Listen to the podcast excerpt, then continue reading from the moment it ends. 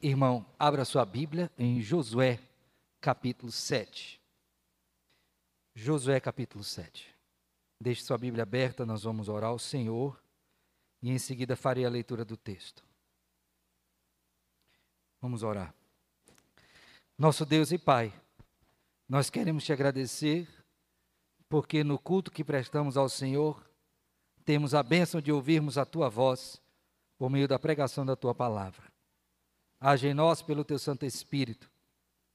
Desvenda os nossos olhos, Senhor, para que possamos contemplar as maravilhas da tua lei. Dá-me a graça de ser fiel, Senhor, expondo fielmente a tua palavra e aplicando a vida de cada um de nós. Assim te bendizemos em Cristo Jesus, Senhor e Salvador nosso com perdão dos nossos pecados. Amém. Amém. Assim nos diz a palavra do Senhor, o nosso Deus. Prevaricaram os filhos de Israel nas coisas condenadas, porque Acã, filho de Carmi, filho de Zabedi, filho de Zera, da tribo de Judá, tomou das coisas condenadas. A ira do Senhor se acendeu contra os filhos de Israel. Enviando, pois, Josué de Jericó alguns homens a Ai, que está junto a Bet-Aven, no, ao oriente de Betel, falou-lhes dizendo: Subi e espiai a terra. Subiram, pois, aqueles homens e espiaram Ai. E voltaram a Josué e lhe disseram: Não suba todo o povo, subam uns dois ou três mil a Feriai. Não fatigueis ali todo o povo, porque são poucos os inimigos.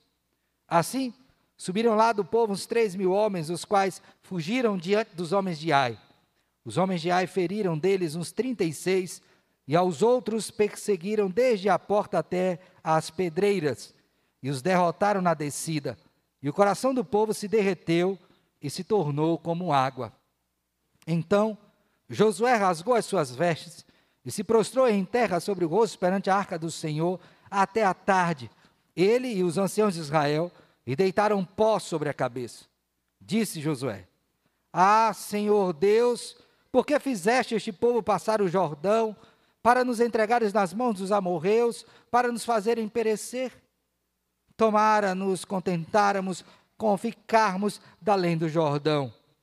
Ah, Senhor, que direi? Pois Israel virou as costas diante dos seus inimigos. Ouvindo isto, os cananeus e todos os moradores da terra nos cercarão e desarraigarão o nosso nome da terra. E então, que farás ao teu grande nome? Então disse o Senhor a Josué: Levanta-te, porque estás prostrado assim sobre o rosto? Israel pecou e violaram a minha aliança, aquilo que eu lhes ordenara, pois tomaram das coisas condenadas e furtaram e dissimularam e até debaixo da sua bagagem o puseram. Pelo que os filhos de Israel não puderam resistir aos seus inimigos, viraram as costas diante deles, porquanto Israel se fizera condenado, já não serei convosco, se não eliminardes do vosso meio a coisa roubada. Dispõe-te, santifica o povo e diz: Santificai-vos para amanhã, porque assim diz o Senhor, Deus de Israel: Há coisas condenadas no vosso meio, ó Israel. Aos vossos inimigos não podereis resistir, enquanto não eliminardes do vosso meio as coisas condenadas. Pela manhã, pois, vos chegarei, segundo as vossas tribos, e será que a tribo que o Senhor designar por sorte se chegará segundo as famílias, e a família que o Senhor designar se chegará por casas, e a casa que o Senhor designar chegará, se chegará homem por homem. Aquele que for achado com a coisa condenada será queimado, ele e tudo quanto tiver, porquanto violou a aliança do Senhor e fez loucuras em Israel. Então Josué se levantou de madrugada, e fez chegar a Israel, segundo as suas tribos, e caiu a sorte sobre a tribo de Judá. Fazendo chegar a tribo de Judá, caiu sobre a família dos Zeraitas. Fazendo chegar a família dos Zeraitas, homem por homem, caiu sobre Zabdi. E fazendo chegar a sua casa, homem por homem, caiu sobre Acã, filho de Carmi, filho de Zabdi, filho de Zera, da tribo de Judá. Então, disse Josué a Acã: Filho meu, dá glória ao Senhor, Deus de Israel, e a Ele rende louvores, e declara-me agora o que fizeste, não me ocultes. Respondeu Acã Josué e disse: Verdadeiramente pequei contra o Senhor, Deus de Israel, e fiz assim e assim. Quando vi entre os despojos uma boa capa babilônica, e duzentos ciclos de prata, e uma barra de ouro do peso de cinquenta ciclos, cobicei-os e tomei-os. E eis que estão escondidos na terra, no meio da minha tenda, e a prata por baixo. Então Josué enviou mensageiros que foram correndo à tenda, e eis que tudo estava escondido nela, e a prata por baixo. Tomaram, pois, aquelas coisas do meio da tenda, e as trouxeram a Josué e a todos os filhos de Israel, e as colocaram perante o Senhor. Então Josué e todo Israel com ele, tomaram Acã, filho de Zera, e a prata, e a capa, e a barra de ouro, e seus filhos, e suas filhas, e seus bois, e seus jumentos, e suas ovelhas, e sua tenda, e tudo com Jacó. Disse Josué: Por que nos conturbaste? O Senhor hoje te conturbará. E todo Israel o apedrejou, e depois de apedrejá-los, queimou-os. E levantaram sobre ele um montão de pedras que permanece até o dia de hoje. Assim o Senhor apagou o furor da sua ira, pelo que aquele lugar se chama o Vale de Acor, até ao dia de hoje. Amém. Meus irmãos, eu creio que nós estamos longe de percebermos o efeito do pecado na nossa vida. Ainda que nós tenhamos a palavra do Senhor e ela nos revela claramente tais efeitos, mas o fato é que nós muitas vezes desconsideramos isto. Achamos que podemos suportar que a abrangência deste pecado não será tão grande como é dito na palavra do Senhor. Um terrível engano. Porque, na verdade, quando Deus fala na Sua palavra sobre o pecado e os seus efeitos, é algo sempre destrutivo, não só na vida daqueles que pecam, mas daqueles que estão ao redor dos que pecam, daqueles que estão relacionados com Ele.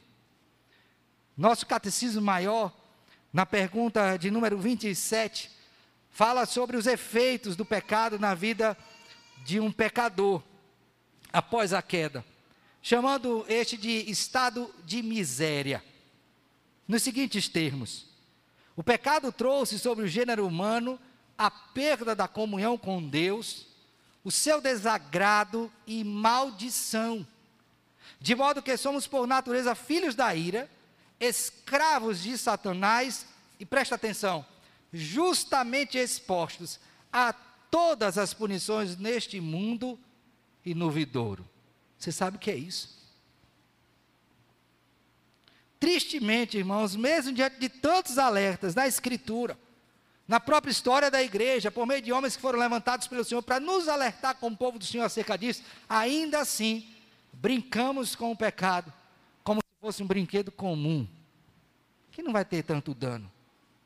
Mas quando nós olhamos para esse texto, nós percebemos que não é assim. É totalmente diferente. É o oposto daquilo que pensamos e da forma como agimos.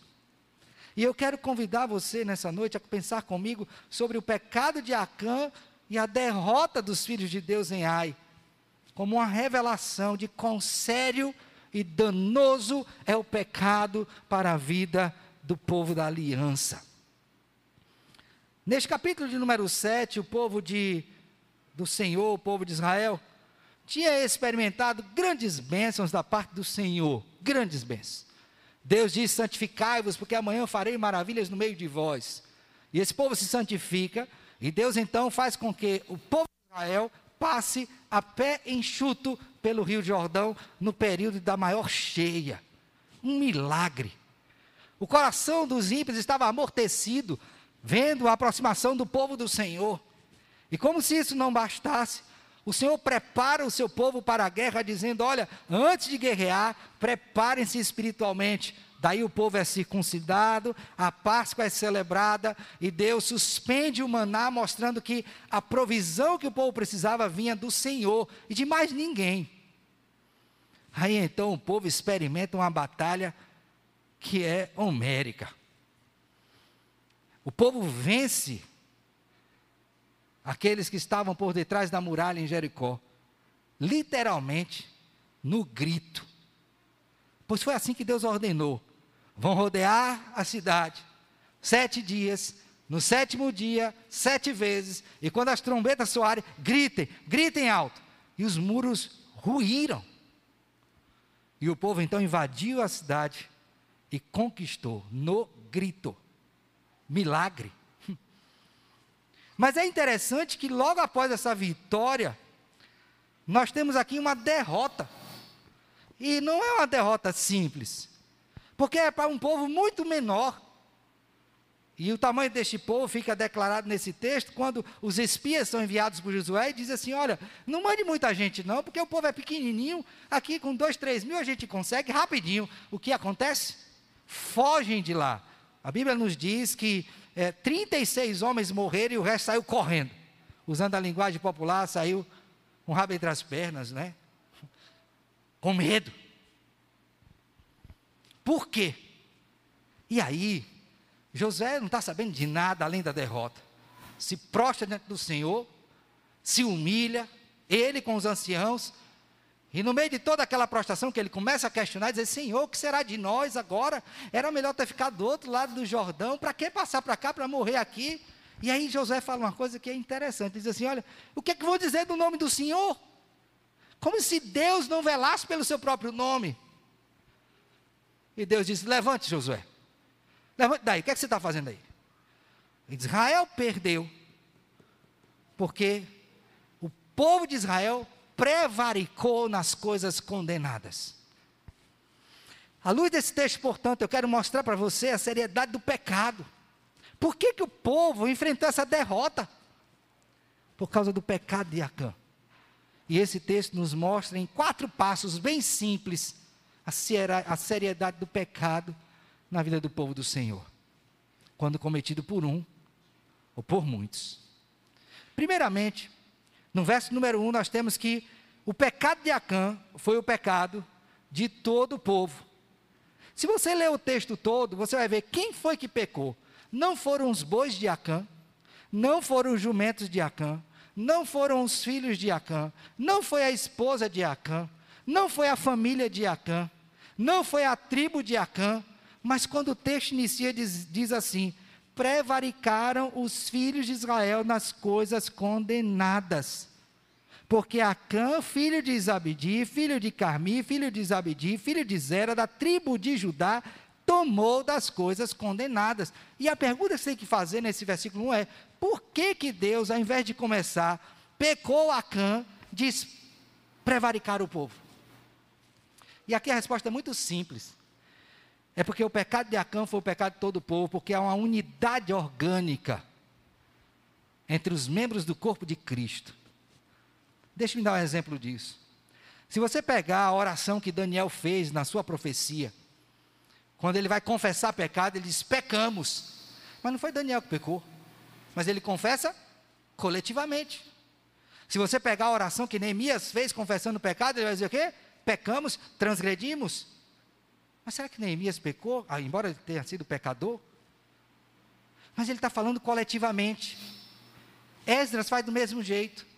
E o apóstolo Paulo, em 1 Coríntios 12, 23 a 26, vai dizer o seguinte: que no que trata a, ao corpo de Cristo Jesus, se um membro sofre, todos sofrem com ele, e se um deles é honrado, com ele todos se regozijam, ou seja, a alegria de um é a alegria de todos, mas a tristeza de um também é a tristeza de todos.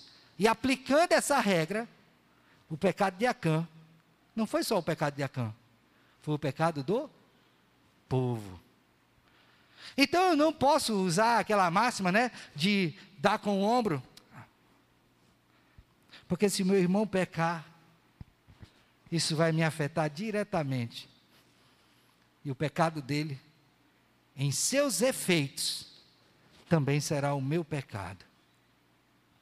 Porque a aliança foi dada para todo o povo e não apenas para um homem. E ele ali era o povo. Agora há pouco eu dei um exemplo, e eu disse assim: me perdoe pelo exemplo, mas eu acho que vai explicar. Imagine uma pessoa que tem uma unha encravada. Não é? Aí ela vai no podólogo, hein, Felipe? E aí vai tirar a unha, e aí o podólogo diz: olha, aqui tem que extrair a unha. Ele disse, mas está doendo, meu corpo todo está doendo. Uma unha dessa fazer um estrago desse em mim, dá febre, dá tudo. É porque a sua unha faz parte do seu corpo. E se ela está machucada, todo o seu corpo sofre. E aí temos a segunda coisa do texto, que o pecado de Acã afeta todo o povo. E aí voltando mais uma vez para o exemplo da unha. Imagine que a pessoa dissesse assim, olha, eu quero tirar só um pedacinho. Pode deixar aí, só a pontinha. Você acha que vai resolver o problema? A pessoa dirá assim: não, tem que extrair a unha toda. O tratamento tem que ser o quê? Radical. Tem que tirar tudo. Porque senão vai padecer o corpo todo continuamente. Então o pecado de um é o pecado de todos. E o pecado de um afeta todos. E às vezes a gente fica perguntando por que, que a igreja está sofrendo? Por que, que a família está padecendo? E você examina a sua vida, quem sabe age como Josué, perguntando: o que é que está acontecendo, meu Deus? Não era melhor de outro jeito? E Deus disse: olha, se levante daí, porque tem pecado. E onde tem pecado, não tem crescimento, não tem vitória sobre o mal. Vai ser derrotado continuamente. O texto nos ensina que o pecado de um é pecado de todos e que o efeito do pecado de Acã atinge todo o povo e não somente uma parcela dele. Veja comigo, por favor, verso 3, assim, voltaram a Josué e disseram, não suba todo o povo, subam uns dois ou três mil a feriai, não fatigueis ali todo o povo, porque são poucos inimigos. Assim subiram lá do povo uns três mil homens, os quais fugiram de diante dos homens de Ai. E sabe qual o, o efeito deste pecado sobre o povo? Primeiro está na parte B do verso 1, a ira de Deus. Depois, como consequência, veio derrota, abatimento de coração, humilhação, falta de entendimento ou de discernimento e mau testemunho. Olha só o que um pecado trouxe. É brincadeira isso? Muita dor. Então, quando nós olhamos essa história, nós precisamos compreender que somos um corpo, a igreja, um corpo orgânico. E que se o meu irmão está em pecado e ele não trata disso, isso vai trazer um efeito sobre o povo. Lembra do Senhor Jesus Cristo? Se o teu olho direito te faz pecar, o que é que você faz? Arranca. E se tua mão te faz pecar? Corta. Por quê? Porque tem que tratar. Porque se não tratar, vai corromper todo o corpo. Aí então nós temos a terceira ideia que o texto nos traz. Primeira, o pecado de Acã foi o pecado de todo o povo. Segundo, o pecado de Acã afetou todo o povo. O pecado de Acã foi tratado diante de todo o povo. Quando Deus vê a Josué prostrado com os sacerdotes ali, Deus volta-se para ele a partir do verso 10 e vai falar com ele, do verso 10 até o verso 25, que é o tratamento diante do povo. E aqui eu quero que você lembre bem de uma coisa. Quando Acã pecou, o povo viu, não a resista. Possivelmente não viram. Tanto é que ele escondeu depois o roubo. Mas na hora de tratar o pecado, o pecado foi tratado o quê? Diante de todo o povo. Como é que a gente sabe disso? Primeiramente, porque o Senhor diz assim: olha, Josué, tem pecado no meio de vocês, Israel fez o que não devia. Primeira coisa, santifica o povo. Lembre bem, ó, santos tratam santos que pecaram. O Senhor Jesus diz assim: como é que você vai tirar o argueiro que está no olho do teu irmão, se você primeiro não tirou o que do seu? A trave. Então, como é que você vai tratar de alguém que está em pecado se você está também em pecado? Por isso que a ordem do Senhor qual é? Santifica o povo. Porque esse povo será instrumento para mim para a execução da disciplina. Tem que ser povo santo. Por isso que nós do conselho pensa bem nisso. Não podemos ter pecados secretos e nem revelados.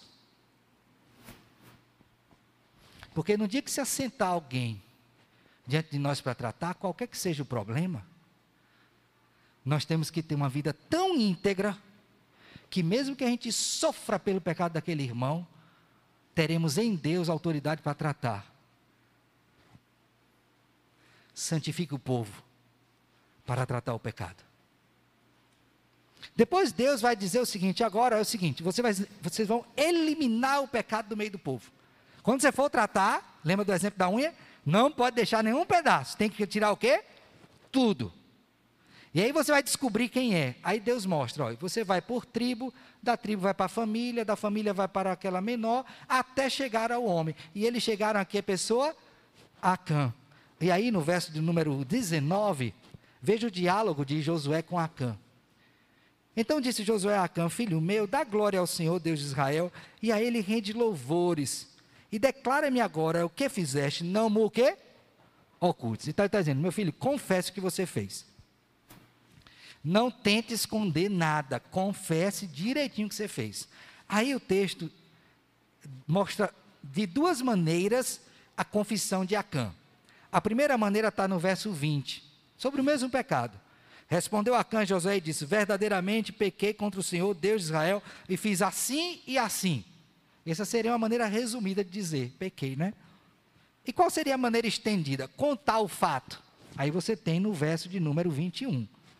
Quando vi entre os despojos de uma boa capa babilônica e duzentos ciclos de prata, e uma barra de ouro do peso de cinquenta ciclos, cobicei-os e tomei-os, e eis que estão escondidos na terra, no meio da minha tenda, e a prata por baixo. Grave bem aí três palavrinhas desse texto que vai lhe ajudar a compreender o ciclo descendente do pecado: ver, cobiçar, tomar.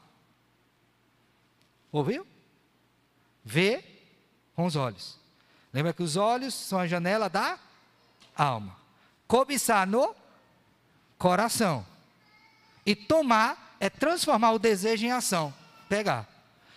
Todo pecado acontece nesse mesmo ciclo. Desde o Éden. Você lembra de Eva? Vendo Eva que a fruta era bom, agradável aos olhos, desejosa.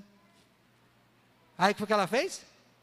Cobiçou e tomou assim o é. O mesmo aconteceu com Acã.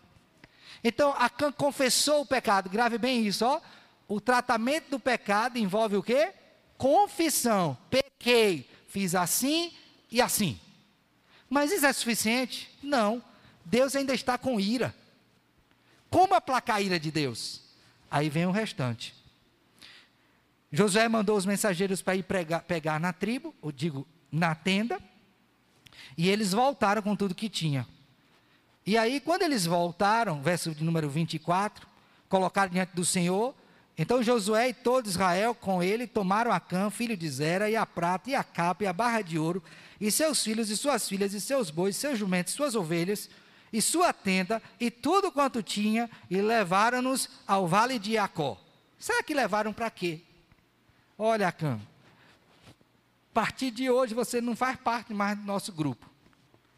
Agora você pode viver assim, leve seu, tudo que é teu aí, leve o roubo, está tudo resolvido. Ó. Não foi assim. Levaram a este vale, vale de Jacó, que é chamado vale do distúrbio ou da inquietação, para quê? Verso 25. Disse Josué: Por que nos conturbaste? O Senhor hoje te conturbará. E todo Israel o apedrejou, e depois de apedrejá-los, queimou-os. Você ouviu o que foi feito? Quando você inicia o capítulo 7, diz que a ira do Senhor se acendeu contra os filhos de Israel. Acã confessou. Por que a ira não foi abrandada? Porque faltava a restituição. Lembra toda vez que você se arrepende? A prova do arrependimento é confissão e mudança. As duas coisas têm que andar juntas. Verdadeiro arrependimento. Confissão e mudança.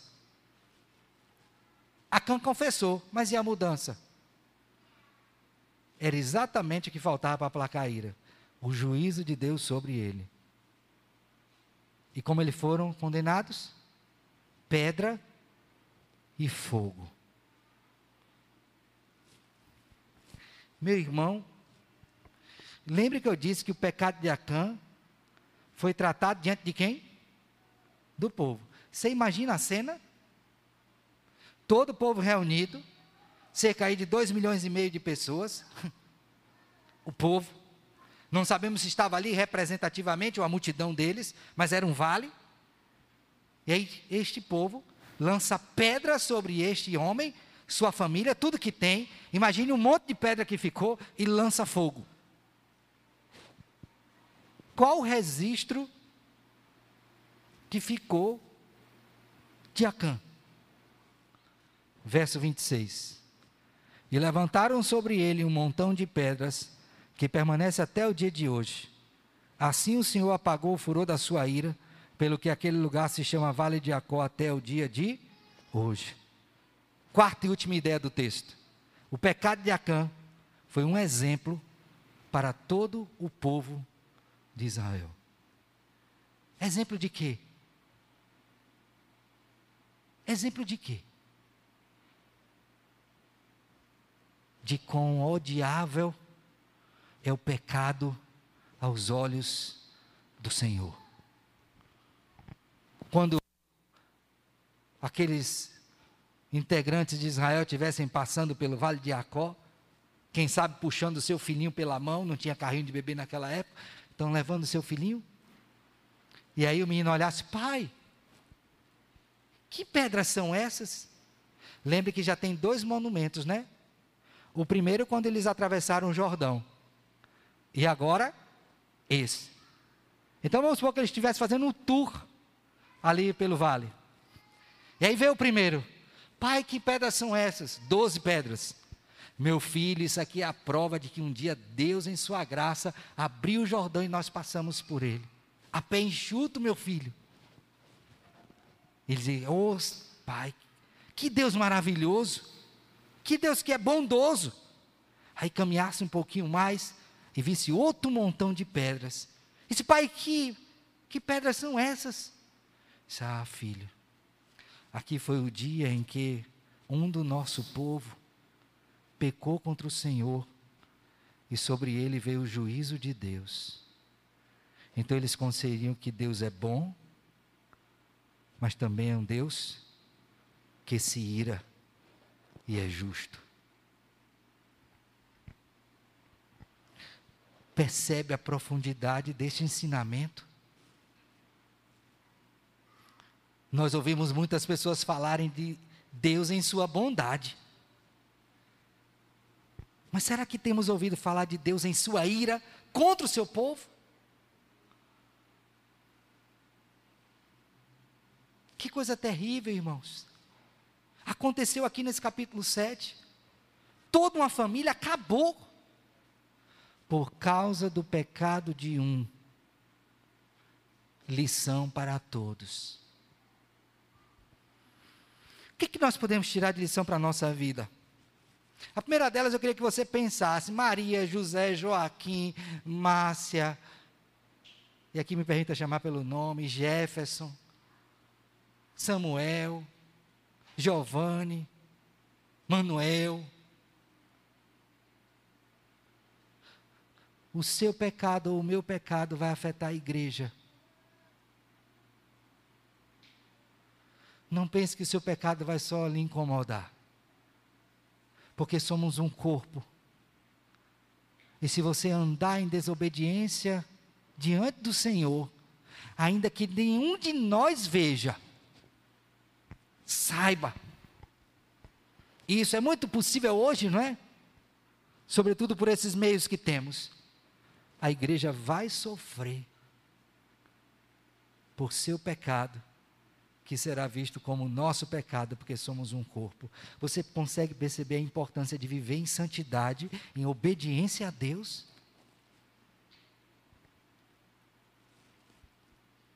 Deus não tomou o pecado de Acã só como de Acã.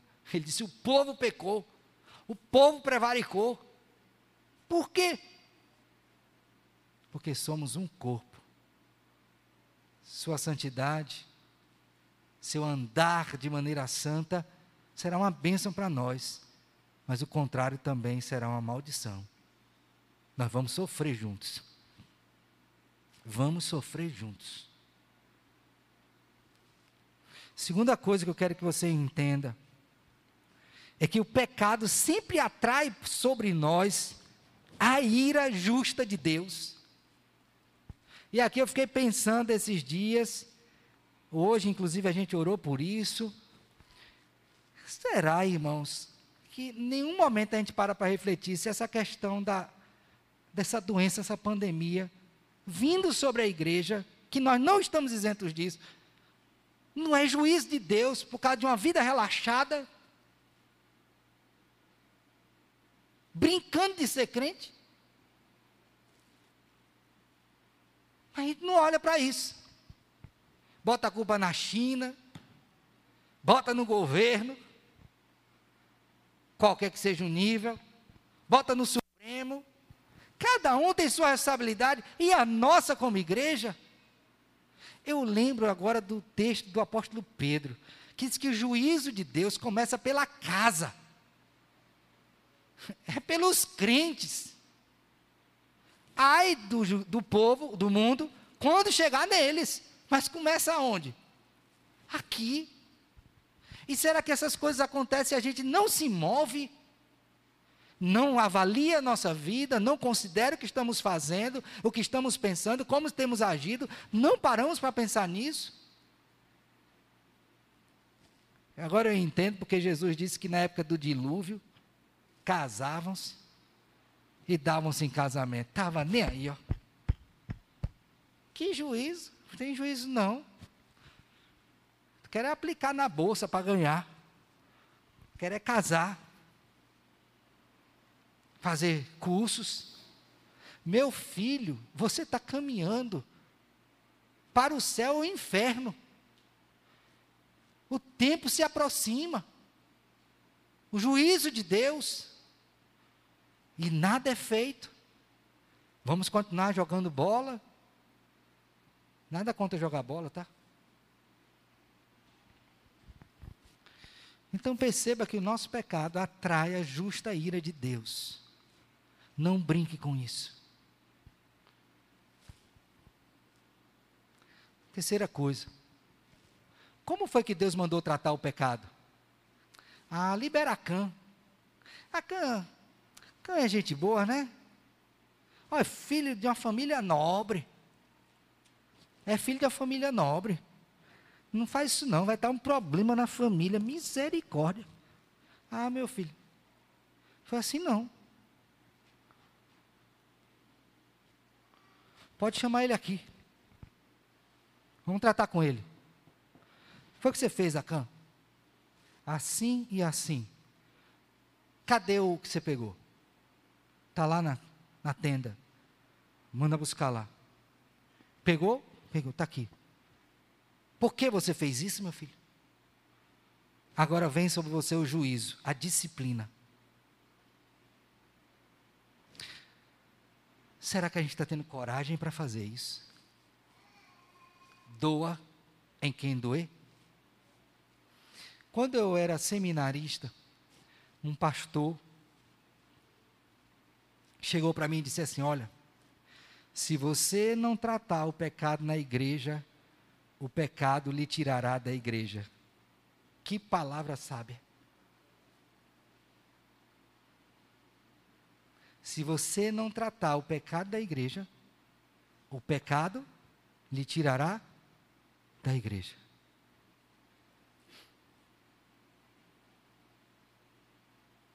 Quando Deus trata pecado, isso é coisa séria. Apóstolo Paulo, escrevendo aos crentes em Corinto, capítulo 5, diz para aqueles irmãos: Vocês não têm vergonha?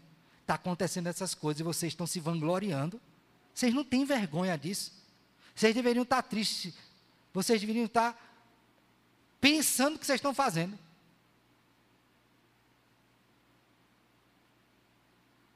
E ele diz: Já sentenciei, em nome de Cristo, que aquele que praticou tal traje seja entregue ao diabo. Pensa nessa frase. Não podemos brincar com o pecado. Pecado é coisa séria, mata, mais do que Covid. E não é só nessa vida, é para a eterna. Qual o mais sério? Covid ou pecado? Mas se as pessoas tivessem tanto medo de pecar como tem de Covid, a igreja seria outra.